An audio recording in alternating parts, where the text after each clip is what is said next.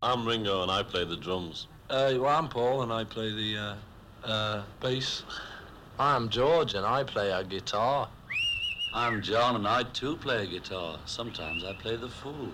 Bonjour, je suis Dodoy et vous écoutez le huitième numéro de 4 garçons dans le podcast.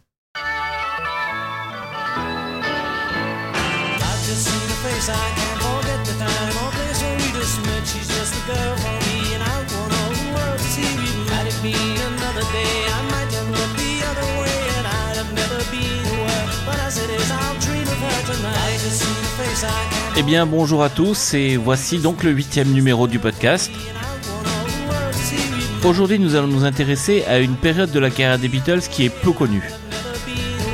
Effectivement, si l'on sait tous ce que sont devenus les Beatles après 1962, l'histoire de leur début est encore peu connue du grand public. Entre 1957, date de la rencontre de Paul avec John, et 1962, date des premiers enregistrements pour EMI, il s'est pourtant passé pas mal de choses. Et par chance, de nombreuses archives audio ont survécu. Donc, qu'étaient les Beatles avant les Beatles? C'est ce que je vous propose de découvrir aujourd'hui.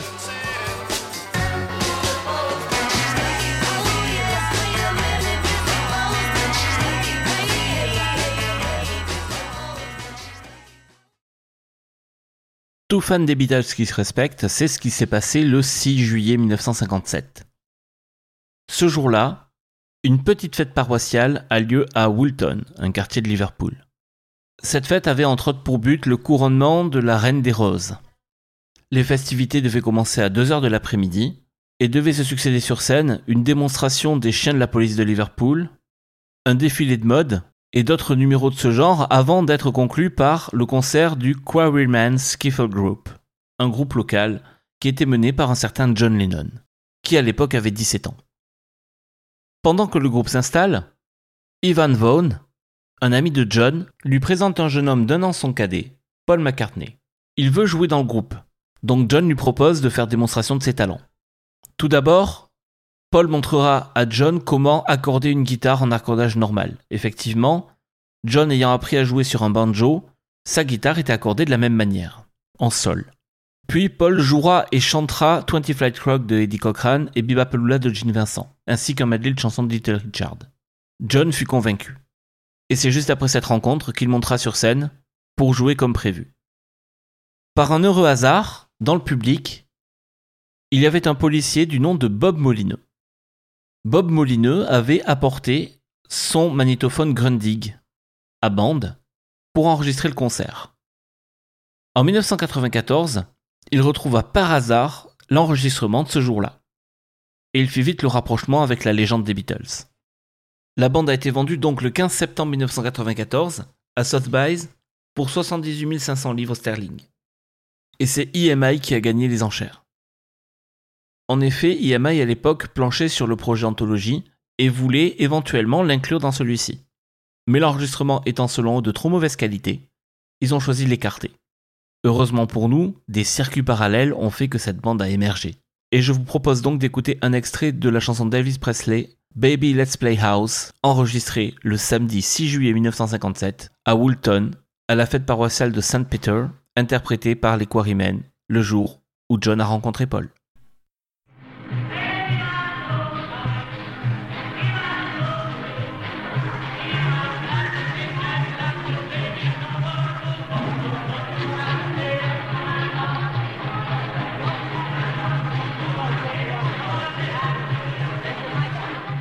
Alors, accordons-nous tout de suite, ce morceau est plus présent pour la valeur historique que pour la valeur artistique, parce qu'on n'entend vraiment pas grand-chose.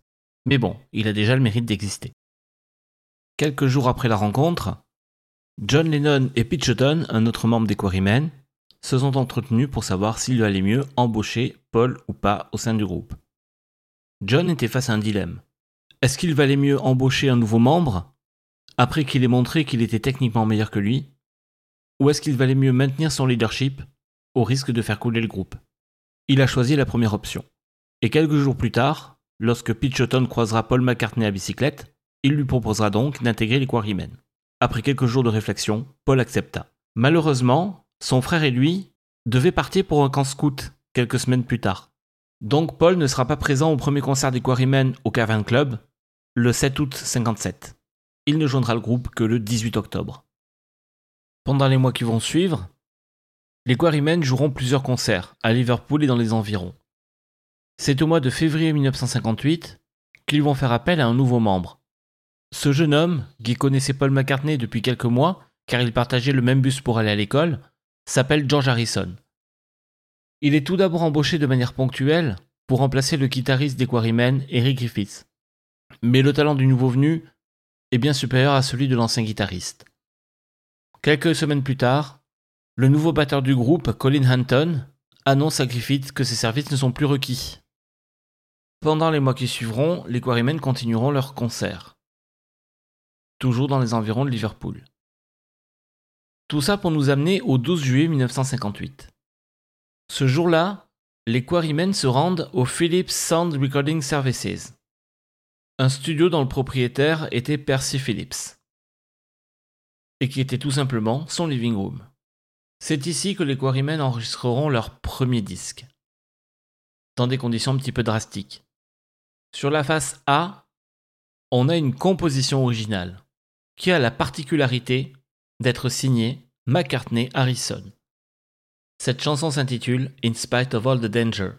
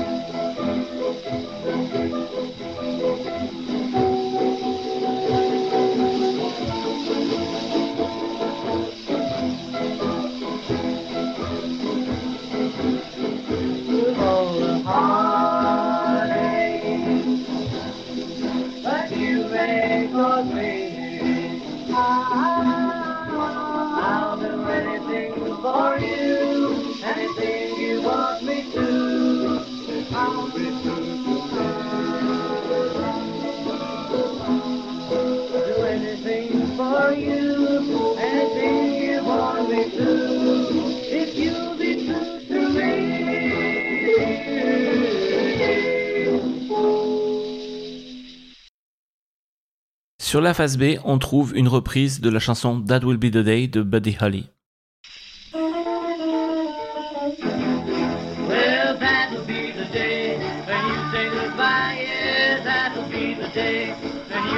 Directement après l'enregistrement, la bande a été gravée sur disque acetate, un disque qui est prévu pour être lu à la vitesse de 78 tours par minute. Pour l'enregistrement, les quatre Quarrymen ont demandé à un de leurs amis, John Lowe, dont le surnom était Duff, de venir les accompagner au piano.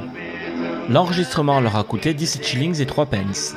Cependant, comme les Quarrymen n'avaient prévu que 15 shillings, Le propriétaire du studio a gardé la copie jusqu'au règlement complet de la dette. Cependant, petit problème, un disque, cinq musiciens. Ils décidèrent donc la chose suivante. Chacun l'aurait à tour de rôle durant une semaine. John l'a eu en premier, il l'a gardé une semaine et l'a passé à Paul. Paul l'a gardé une semaine et l'a passé à George. George l'a gardé une semaine et l'a passé à Colin. Colin l'a gardé une semaine et l'a passé à Duff, qui l'a gardé pendant 23 ans. En 1981, Duff Lowe, sachant qu'il avait de l'or dans les mains, a fait estimer la valeur du disque par Sotheby's. Quelques temps plus tard, il reçut un coup de fil de Paul qui voulait récupérer tout simplement le disque. Il proposa 5000 livres sterling à Duff, qui bien sûr refusa, il voulait beaucoup plus. Il eut donc un arrangement en privé, et Paul McCartney a récupéré la CTI en 1981. D'ailleurs, on entendra les enregistrements dans l'anthologie en 1995.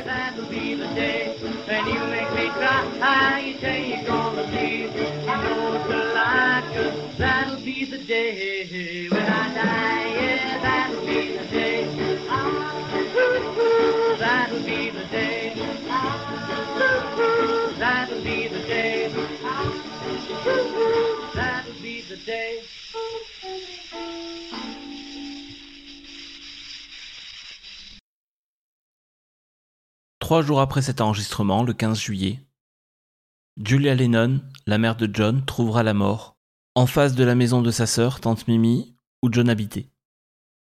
Elle a été renversée juste après avoir rendu visite à son fils. Ce traumatisme sera l'inspiration de plusieurs chansons de John, parmi lesquelles Mother, Julia ou My is Dead. D'ailleurs, son premier fils s'appellera Julian en l'honneur de sa mère. Sous le choc de ce traumatisme, les Quarrymen ne joueront pas pendant plusieurs mois. Le concert suivant eut lieu le 20 décembre 1958, à une réception de mariage. D'ailleurs, à cette date, le groupe a fortement changé de composition, étant donné qu'il n'est plus composé que de trois guitaristes, John, Paul et George. En effet, Colin s'est disputé avec le reste du groupe et l'a donc quitté. De plus, Lowe ayant quitté Liverpool, il ne peut plus non plus faire partie du groupe. D'ailleurs, cette composition particulière va éveiller les soupçons de plusieurs personnes qui cherchent à les signer pour des concerts. Ils s'étonnent de ne voir ni basse, ni batterie. Quand ils sont interrogés sur cette absence de section rythmique, Johnny and the Moondogs répondent tout simplement Mais c'est simple, le rythme est dans les guitares. Les Quarrymen changent également de nom et deviennent Johnny and the Moondogs. En août, septembre et octobre 1959, les Beatles seront résidents au Casbah Coffee Club à Liverpool. Le club a été fondé par Mona Best, la maman de Pete Best, dont on va reparler très vite. Et c'est à l'occasion aussi de cette résidence au Casbah Club que John Lennon va rencontrer sa future femme Cynthia. La date charnière suivante dans l'histoire des Beatles, c'est le 17 janvier 1960. Un de leurs amis, Stuart Sutcliffe, qui est peintre, va vendre à une exposition de peinture l'une de ses toiles, pour un montant de 65 livres sterling. Alors que Stuart et ses amis sont réunis au bar pour fêter ça, les membres de Johnny and the Moondogs soulignent le fait que 65 livres c'est exactement le prix d'une basse Hofner, et que le groupe manque d'un bassiste. Stuart se laisse convaincre et il dépensera l'intégralité de la somme dans l'achat de sa basse. Dorénavant, ce sera le bassiste de Johnny and the Moondogs. Cependant, il ne sera jamais très à l'aise dans le rôle de bassiste. Techniquement, il ne se sent pas au niveau. C'est pourquoi il prendra l'habitude de jouer dos au public. Alors qu'ils sentent que leur carrière musicale commence à prendre un nouvel élan, les membres des Quarrymen ou de Johnny and the Moondogs, comme vous voulez, se réunissent pour trouver un véritable nom. En effet, aucun de ceux qu'ils ont utilisés ne leur convient. Car effectivement, je ne vous en ai cité que deux, mais il y en a eu plusieurs. Par exemple, les Blackjack ou Japa G3. Japa G3, c'était tout simplement John, Paul, George, les trois. C'était un petit peu ésotérique. Donc en mars 1960, Stuart et John reviennent avec le nom Beatles. L'origine du nom, on ne la connaît pas vraiment. Il y a plusieurs hypothèses.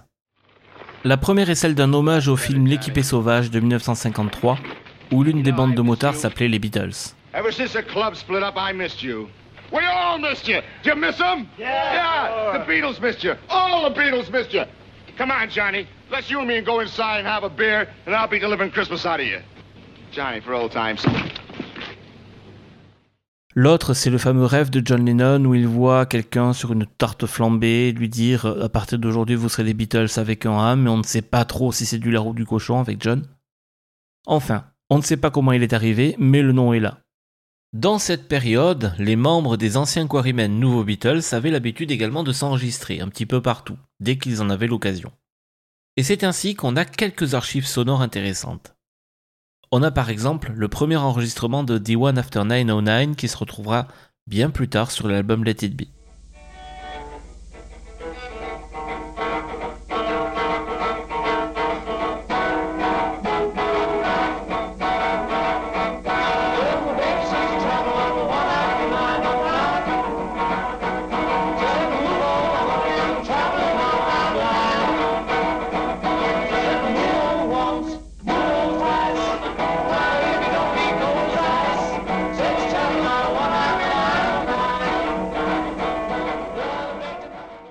On a également les prémices de I'll Follow the Sun.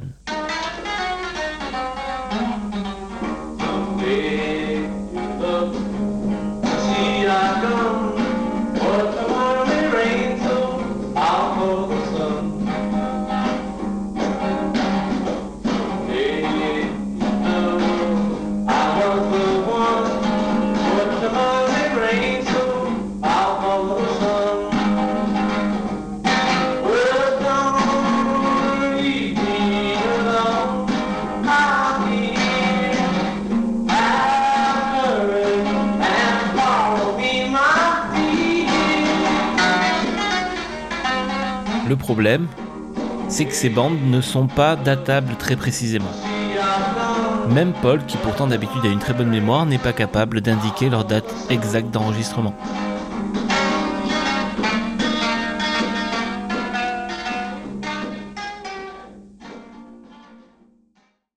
L'année 1960 sera très importante pour les Beatles. Dans un premier temps, ils vont rencontrer leur premier manager, Alan Williams. Enfin, ils connaissaient déjà depuis 1958, puisqu'ils travaillaient dans un pub, le Jacaranda, un pub club, où ils se rendaient régulièrement. D'ailleurs, John et Stuart vont peindre une fresque dans les toilettes des dames. Ne pouvant leur assurer des contrats fréquents dans son club, Alan Williams va se charger de trouver d'autres engagements pour le groupe. Ils rencontreront donc un promoteur de musique qui s'appelle Larry Parnes, qui est venu à Liverpool pour auditionner des groupes de manière à organiser une tournée en Écosse. À l'époque, les Beatles avaient un batteur qui s'appelait Tommy Moore. Il n'est pas venu à l'audition. Mais le groupe fut quand même pris et parti quelques jours plus tard en tournée en Écosse. Au retour de cette tournée, Alan Williams a d'autres projets pour les Beatles. Quelques semaines auparavant, il a envoyé l'un de ses groupes, Derry and the Seniors, à Hambourg, en Allemagne, pour y être un groupe de rock résident. En effet, au sortir de la Seconde Guerre mondiale, Hambourg, l'un des plus grands ports allemands, était habité par bon nombre de soldats anglais. C'était une ville de vices et de criminalité très active. Mais c'était toujours mieux que Liverpool qui, dans l'Angleterre de l'après-guerre, était une ville moribonde. Les Beatles acceptèrent de se rendre en Allemagne pour une série de concerts à compter du 17 août, à l'Inra Club, qui appartenait à l'époque à l'homme d'affaires Bruno Koschmider. Selon Koschmider, les Beatles c'était juste un petit groupe, mais ça ferait l'affaire en attendant un nom plus prestigieux. Cependant, petit problème, les Beatles n'ont toujours pas de batteur permanent. Et c'était d'autant plus difficile que la batterie est un instrument assez cher. Alors ils vont repenser à Mona Best et à son fils Pete. Mona devait sa fortune récente à une très large victoire aux courses. Et dans leur entourage proche, ils ne voyaient personne d'autre qui ait les liquidités nécessaires pour acheter une batterie. Ils ont donc fait passer une audition à Pete Best. Au contraire de Lennon, McCartney et Harrison, Pete Best était un très bon élève. Il avait l'envie et la possibilité d'intégrer une école pour devenir professeur. D'un côté, une situation stable de professeur avec un salaire décent. De l'autre côté, 15 livres par semaine. En Allemagne, Pete Best a décidé que le meilleur plan de carrière, c'était le second. Et il est donc parti avec les Beatles à Hambourg. L'Inra Club était localisé dans le quartier de Saint Pauli. Ce n'est pas vraiment un quartier résidentiel. C'est ce qu'on appelle en anglais un Red Light District, un quartier très fortement fréquenté par les prostituées. et un quartier a priori dangereux pour les étrangers. Jim McCartney, le père de Paul, n'était pas très motivé à l'idée de laisser partir son fils dans de telles conditions. Alan Williams réussit à le convaincre. Tante Mimi, qui s'occupait de John et a fortiori depuis la mort de Julia, n'était pas non plus vraiment emballée. John réussit à la convaincre en exagérant le salaire qu'il allait toucher. Et c'est ainsi que le 16 août 1960, John, Paul, George, Stuart, Pete, Alan Williams, sa femme Beryl, son frère Barry Chang, George Sterner, le bras droit de Koschmider, et Lord Woodbine, un musicien de Trinité et Tobago, dix personnes donc, vont monter à bord du minibus Austin J4 d'Alan Williams, direction Hambourg. Premier problème, Alan Williams n'avait pas prévu de permis de travail pour les Beatles. Ils ont donc été détenus quelques heures à Harwich, mais finalement Williams, avec sa verve légendaire, a réussi à convaincre les autorités qu'ils étaient des étudiants en vacances et qu'ils obtiendraient très facilement des permis de travail plus tard quand ils seraient arrivés à Hambourg. Lorsque le matin du 17 août 1960 les Beatles arrivent épuisés à l'Indra, le club est fermé. Heureusement, le manager d'un club voisin a les clés et leur ouvre. Ils peuvent enfin se reposer directement sur les sièges en cuir rouge. Le même soir, les Beatles jouent dans le club et on leur indique où se trouve leur logement. Un petit réduit dans un cinéma qui s'appelle le Bambikino. Un cinéma quasi désaffecté. Paul McCartney a décrit leur logement ainsi. On vivait derrière l'écran du Bambikino, à côté des toilettes, et vous pouvez toujours les sentir. La pièce était un ancien dépôt, il n'y avait que des murs en béton, et rien d'autre. Pas de chauffage, pas de papier peint, pas une trace de peinture. Uniquement deux fois deux lits superposés. Nous n'avions pas de couverture, nous n'avions que des drapeaux britanniques. Et nous étions gelés. Dans ces conditions de confort tout relatif, ils vont jouer 48 soirs de suite à l'Indra Club, entre 4h30 et 6h par soir. L'Indra fut contraint de fermer le 3 octobre 1960 à cause du tapage nocturne et des bruits qui gênaient le voisinage. Cependant, le contrat des Beatles n'était pas encore terminé. Bruno Koschmider les a donc transférés à un autre de ses clubs, le Kaiser Keller. Et donc, après 48 jours à l'Indra, ils vont enchaîner sur 56 jours au Kaiser Keller. Ils vont croiser un autre groupe de Liverpool, Rory Storm and the Hurricanes, dont le batteur n'est autre que Ringo Starr. D'ailleurs, le 15 octobre, John, Paul, George et Ringo vont enregistrer ensemble une reprise de la chanson de George Gershwin Summertime. Ils servaient de groupe d'accompagnement à un chanteur qui s'appelait Lou Walters, qui était accessoirement le bassiste de Rory Storm and the Hurricanes. Ce disque a été enregistré dans les mêmes conditions que That Will Be the Day qu'on a entendu précédemment, donc il n'en existe qu'un exemplaire et malheureusement il est perdu. Alors qu'ils sont encore en contrat avec Bruno Goschmider jusqu'au 31 décembre 1960, les Beatles vont donner leur accord verbal pour jouer dans un club concurrent, le Top Ten Club. Le groupe président du Top Ten Club, c'est Tony Sheridan et les Jets. Mais ils ont bientôt terminé leur contrat, il va falloir trouver un autre groupe pour les remplacer. Les Beatles donnent donc leur accord pour prendre la suite. Cependant, quelque peu vexé, Bruno Koschmider va mettre fin à leur contrat, après avoir apparemment découvert que George Harrison était mineur. Donc, George se retrouve sous la menace d'une mesure d'expulsion du territoire. Et effectivement, cela arrivera le 21 novembre. Malheureusement, quand George est expulsé, les Beatles n'ont pas terminé leur contrat. Ils termineront leur engagement sous la forme d'un quatuor. John et Paul aux guitares, Stuart à la basse et Pete Best à la batterie. Le 29 novembre 1960, Paul et Pete Best sont au Bambikino. Ils veulent déplacer leurs affaires dans le nouveau local qu'on leur a fourni pour se loger, dans le grenier du Kaiser Keller. John et Stuart y avaient déjà emménagé, et donc Paul et Pete sont là pour bouger leurs dernières affaires. Quand ils arrivent au Bambikino, il n'y a pas d'électricité et pas de lumière. Ils essaient de trouver quelque chose pour éclairer les lieux. Les versions varient à partir de là, mais je vais retenir celle qui est la plus communément acceptée. Ils auraient apparemment trouvé un préservatif et un clou. Ils ont donc décidé de planter le clou, d'y accrocher le préservatif et d'y mettre le feu pour avoir un petit peu de lumière. Les murs étant en béton nu, il n'y avait pas de dégâts, il y avait uniquement une traînée noire, seul vestige de la combustion du préservatif. Cependant, Bruno Kochmider était toujours un petit peu échaudé par l'accord que les Beatles avaient donné pour jouer au top 10. Il a donc sauté sur l'occasion pour appeler la police et accuser les Beatles de tentative d'incendie volontaire.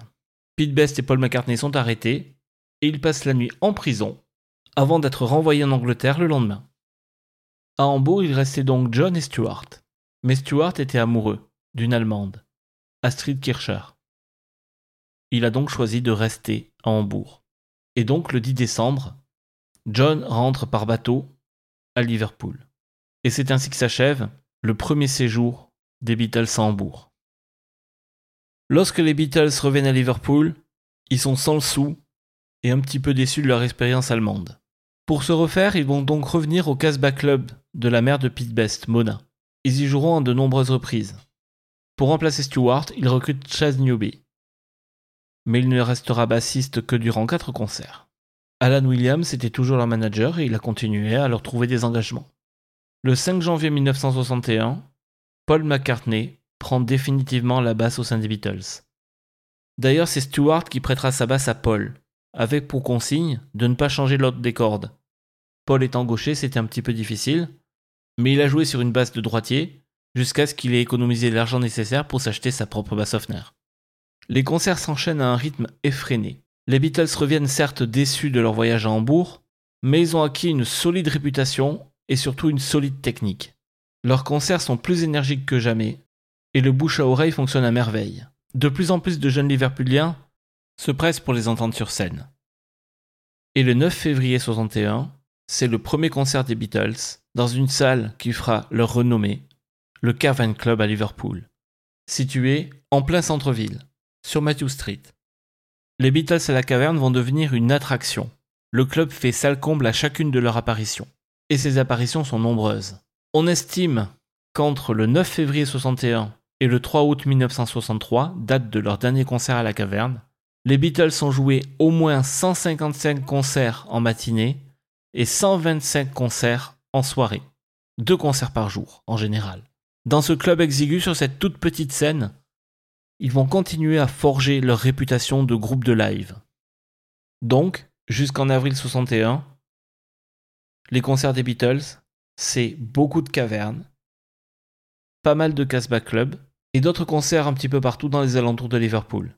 Stuart Sutcliffe était rentré en Angleterre pour continuer ses études. Le 15 mars 1961, il s'envole pour Hambourg pour retrouver sa fiancée Astrid Kircher. Et il va préparer le retour des Beatles en Allemagne, pour tenir l'engagement qu'ils avaient pris pour jouer au Top Ten Club. Ils vont s'occuper de toute la paperasse administrative. Rappelons que les Beatles, c'est un expulsé parce que mineur travaillant et deux personnes détenues expulsées. Il y a donc pas mal de choses à régler avant d'envisager un retour serein. Le 27 mars 1961, les Beatles quittent Liverpool pour repartir à Hambourg et ce sera leur plus longue résidence en Allemagne. 92 nuits au Top 10 Club. Cet engagement commencera le 1er avril 1961. Les horaires étaient relativement semblables à ce qu'ils avaient déjà connu. De 19h à 2h du matin tous les jours de la semaine et de 20h à 4h du matin pour les week-ends, avec un quart d'heure de poste toutes les heures. Les performances au top 10 ont rencontré un tel succès que le propriétaire, Peter Ecorn, dut rallonger deux fois le contrat des Beatles. Ils y joueront leur dernier concert le 1er juillet 1961, après avoir joué 503 heures sur scène pendant leur résidence.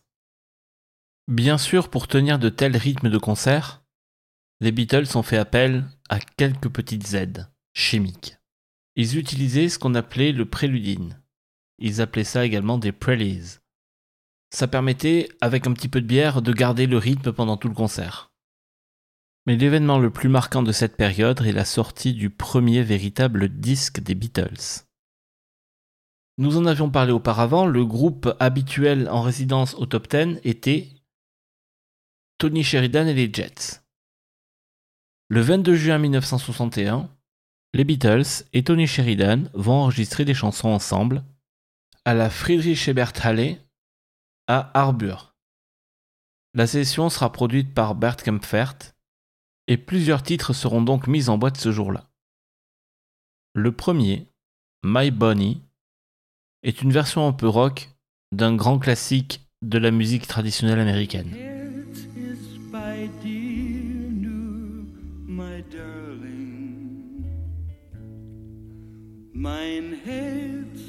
Fand.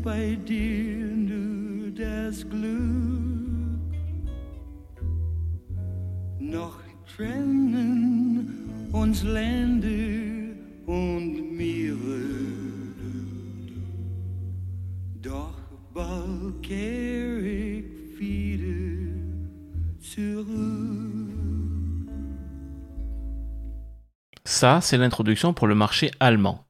Mais bien sûr, les Beatles et Tony Sheridan étant originaires du Royaume-Uni, une version anglaise a également été enregistrée.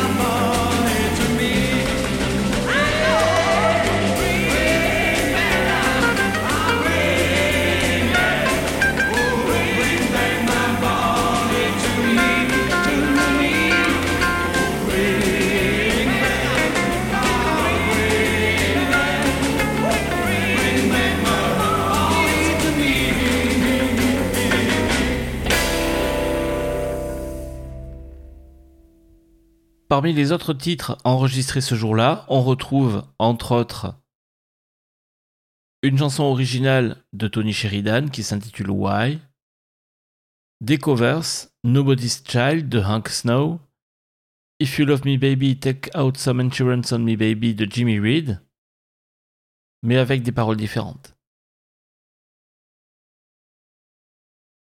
On retrouve également une version de When the Saints Goes Marching In, qui fera la face B d'un single, dont la face A sera My go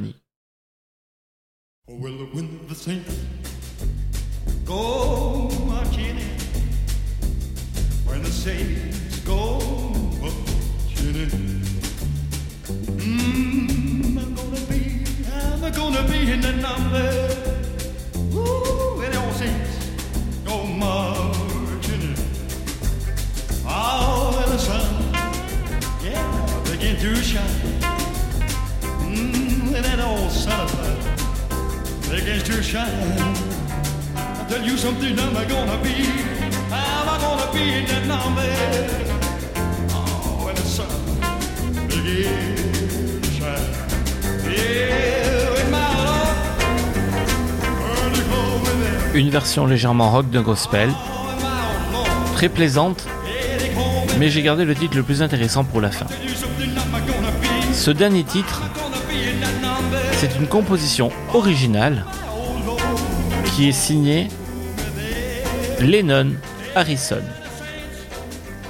C'est un instrumental qui s'intitule Cry for a Shadow.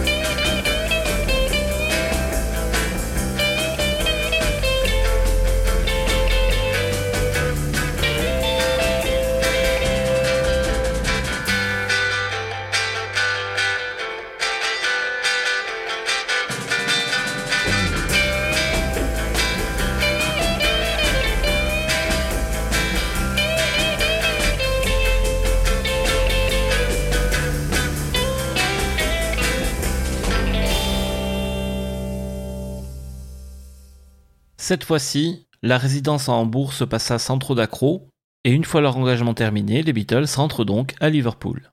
Une fois rentrés, on reprend le train-train quotidien, à savoir les concerts aux cavernes, quelques concerts au Casbah Club et d'autres concerts dans les environs de Liverpool, mais à un rythme toujours plus effréné, qui ressemble beaucoup à ce qu'ils ont connu à Hambourg. Fin septembre et début octobre 1961, Paul et John se rendent en autostop à Paris pour fêter les 21 ans de John. Ils ne rentreront que le 15 octobre, où ils reprendront encore une fois le rythme effréné des concerts. Samedi 28 octobre 1961, 3 heures de l'après-midi. Un jeune homme de 18 ans, appelé Raymond Jones, habillé en jeans et en blouson de cuir noir, est rentré dans un magasin de disques à Whitechapel, un quartier de Liverpool. Il s'adressa au propriétaire du magasin en lui demandant Je cherche un disque. Il s'appelle My et ça a été enregistré en Allemagne. Est-ce que vous l'avez De l'autre côté du comptoir, Brian Epstein, 27 ans, directeur du magasin. Il secoue la tête d'un air dubitatif.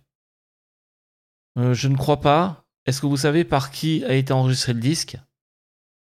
Raymond Jones lui répond Oh, je ne pense pas que vous en avez entendu parler.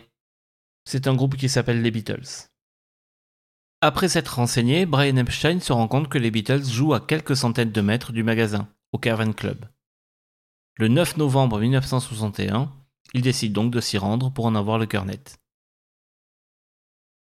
Et ce qu'il va voir ce jour-là va dépasser toutes ses espérances.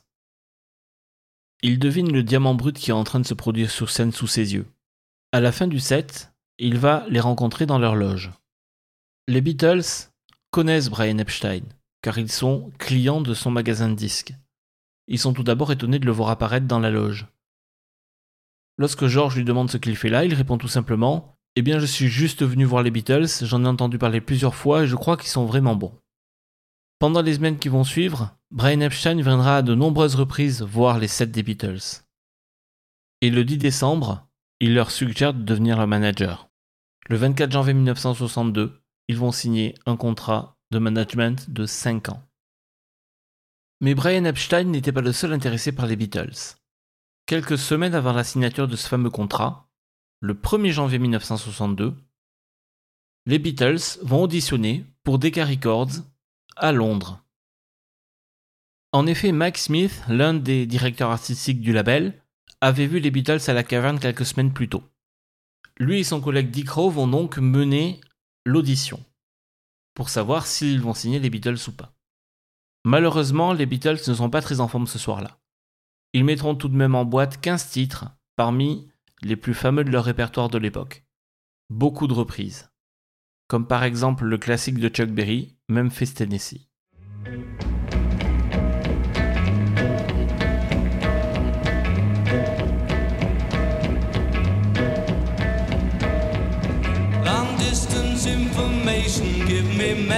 Tennessee. Try to find the party, trying to get in touch with me. She would not leave her number, but I know who placed the call. Small coat took the message and he wrote it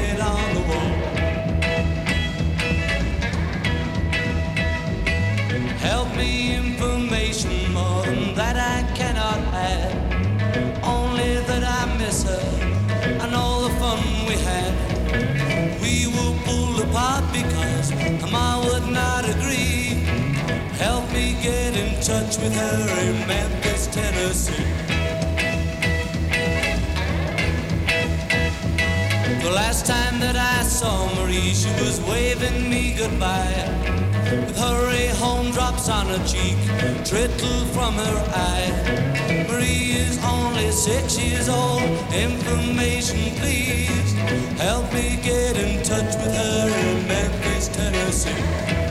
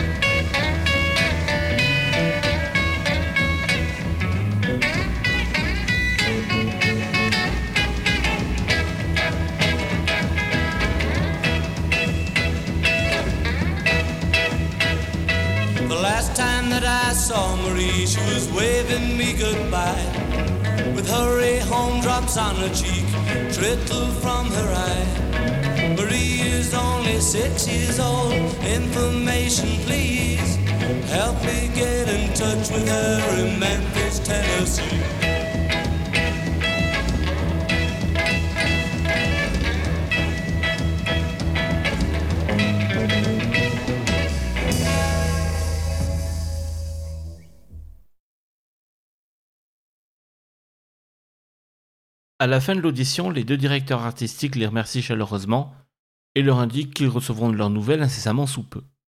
En coulisses va s'organiser une tractation. Ils viennent de voir les Beatles en audition, mais Mac Smith a aussi un autre groupe en vue. Brian Poole and the Tremolos.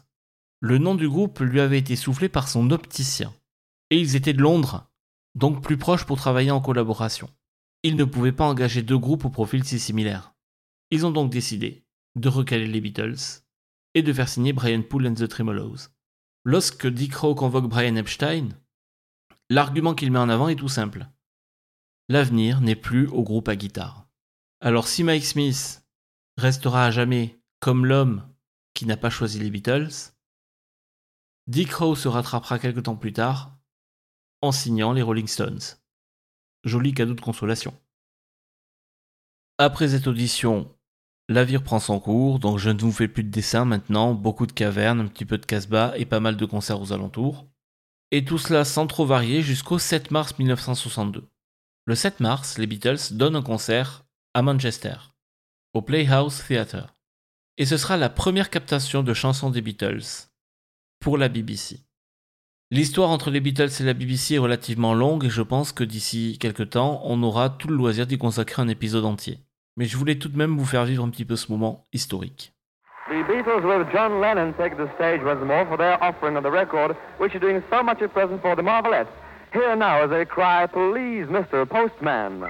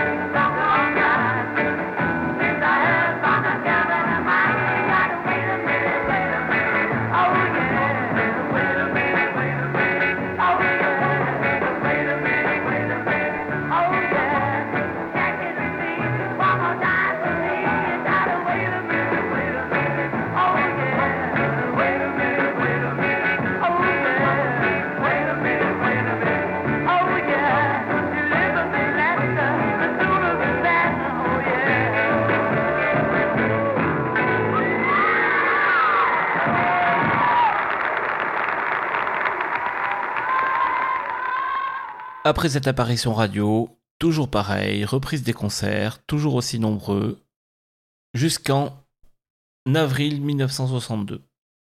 Le 11 avril 1962, John, Paul et Pete Best s'envolent pour Hambourg, où ils ont signé pour l'ouverture d'un tout nouveau club, le Star Club.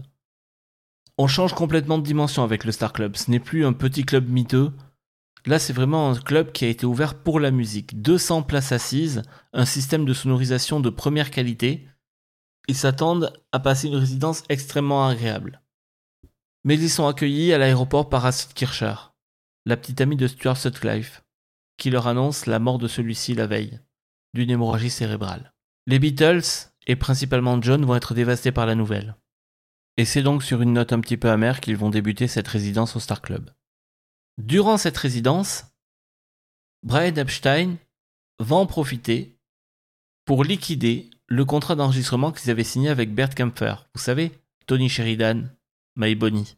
Le contrat était toujours actif. Donc il va aller voir Bert Kaempfer, ils vont se mettre d'accord pour enregistrer un dernier single avec Tony Sheridan. Et ainsi, le contrat d'enregistrement serait terminé. Ce disque, ce sera Sweet Georgia Brown et Swanee River.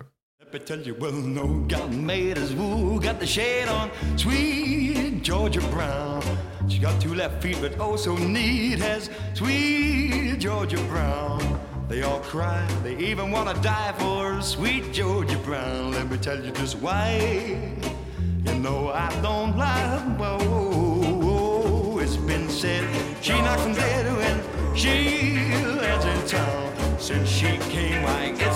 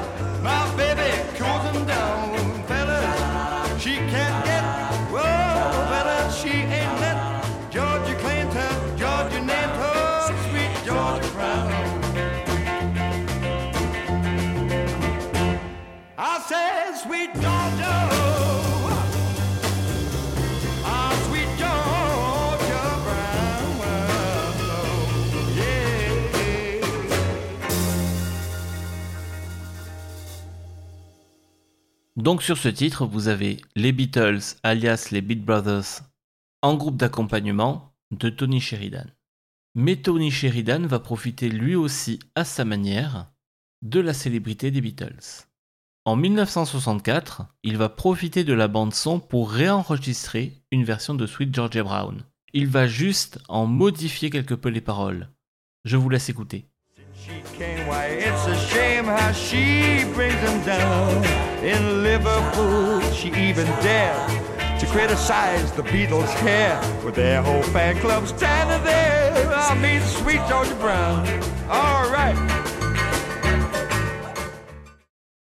Voilà les Beatles débarrassés de tout contrat d'enregistrement, Brian Epstein peut réellement les prendre en main.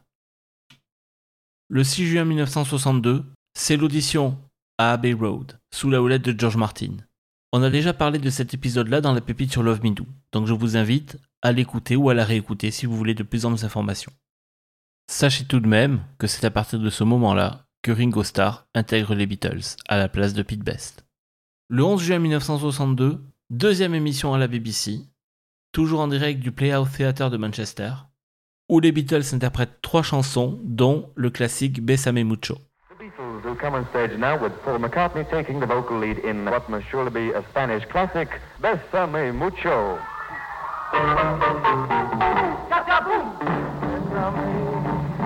Besame mucho. Each time I hear music, I hear music divine. Besame, besame mucho. I'll let me forever say that you'll always be mine. Cha-cha-boom! Here's one. If you should leave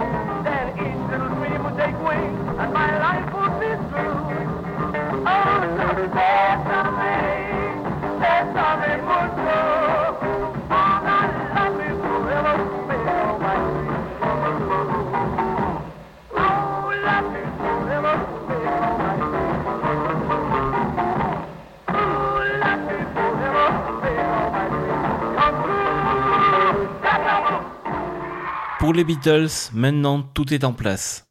Ils ont signé un contrat d'enregistrement avec Parlophone, EMI. Ils ont Brian Epstein en tant que manager. Et avant de rentrer dans le grand bain, ils s'offrent un dernier baroud d'honneur. Ils continuent tout d'abord à être résidents au Caravan Club. Cependant, leur notoriété grandissant, on a des enregistrements d'août 1962 au Caravan Club. Alors avant de vous faire écouter ça, il faut s'imaginer ce qu'est le Cavern Club. C'est juste une cave, voûtée, avec une toute petite scène au fond. Il y fait si chaud que les murs suintent, et dans cette cave, on entend ça.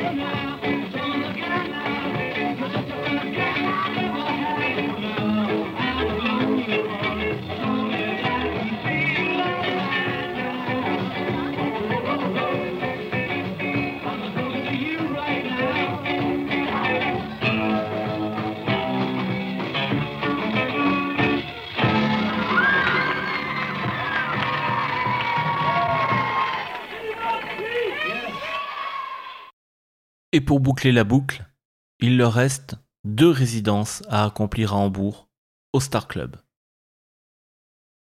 La première aura lieu du 1er au 14 novembre et la seconde en fin d'année 1962, avec notamment un concert le 31 décembre. En décembre 62, les Beatles ont commencé leur ascension fulgurante au Royaume-Uni. Ils sont donc empressés de terminer leur engagement pour se consacrer entièrement à leur musique dans leur pays. Mais les toutes dernières performances au Star Club ont été également enregistrées par le manager du club, Adrian Barber. Et donc pour terminer cet épisode, je vous propose encore un dernier titre live, issu du fameux album du live au Star Club à Hambourg, qui mériterait qu'on y consacre un épisode complet, tant les tenants et les aboutissants juridiques sont surprenants. Et alors que les Beatles s'apprêtent à devenir le groupe qu'on a connu, ils ont encore un pied dans le fameux live band qu'ils étaient à l'époque.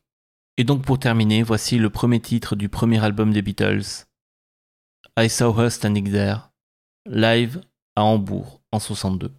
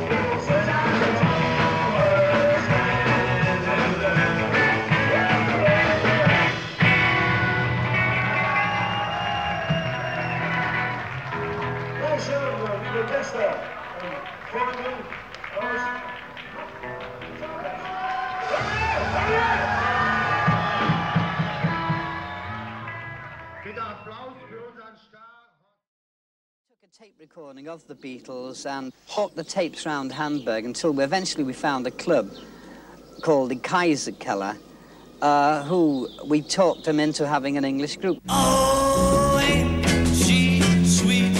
We'll see you walking down that street. Yes, I ask you very confidentially. Hamburg must have then been the vice centre of Europe. Every sort of vice and every corruption, you name it, and that was Hamburg. It starts off, you know, you're in Hamburg, you're 18, you've never been abroad in your life, and you've got a bit of money in your pocket, and you go drinking on a Saturday night, you know, and you end up on the Sunday morning, and you do a couple of loony things like most 18-year-olds or servicemen on abroad. You know, there's always some lunacy, and uh, it just grows. You know, someone remembers the lunacy, and they say, "Oh, do you remember that?" It's the old story, you know, and it grows into this amazing legend about. "Whew, I remember them. They were they were tough days. But you know, it wasn't that much different from now. It's a little bit more lunacy, that's all, you know. Quite a bit more lunacy, but you know, it was only kind of good, clean fun. Good, dirty fun, actually.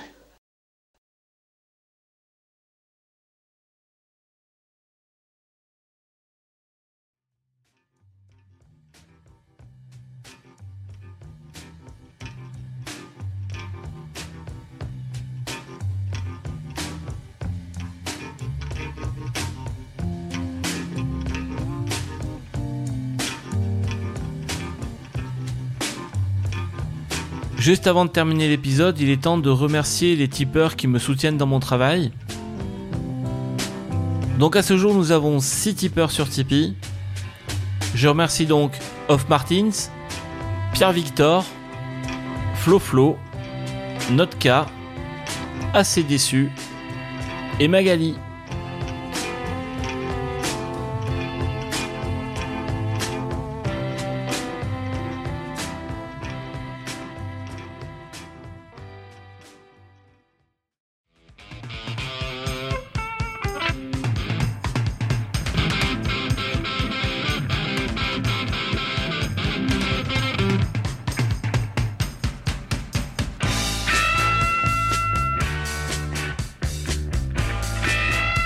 Et voici déjà la fin de ce huitième épisode.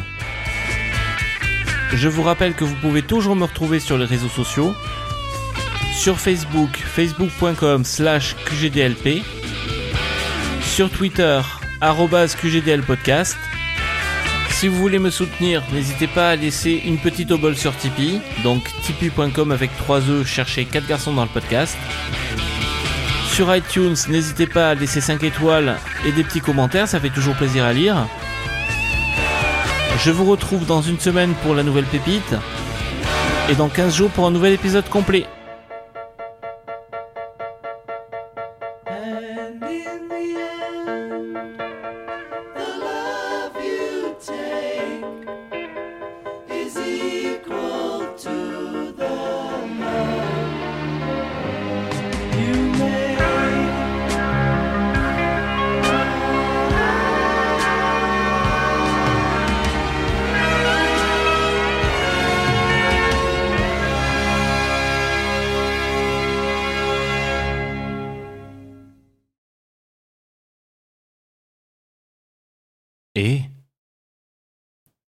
Vous êtes encore là?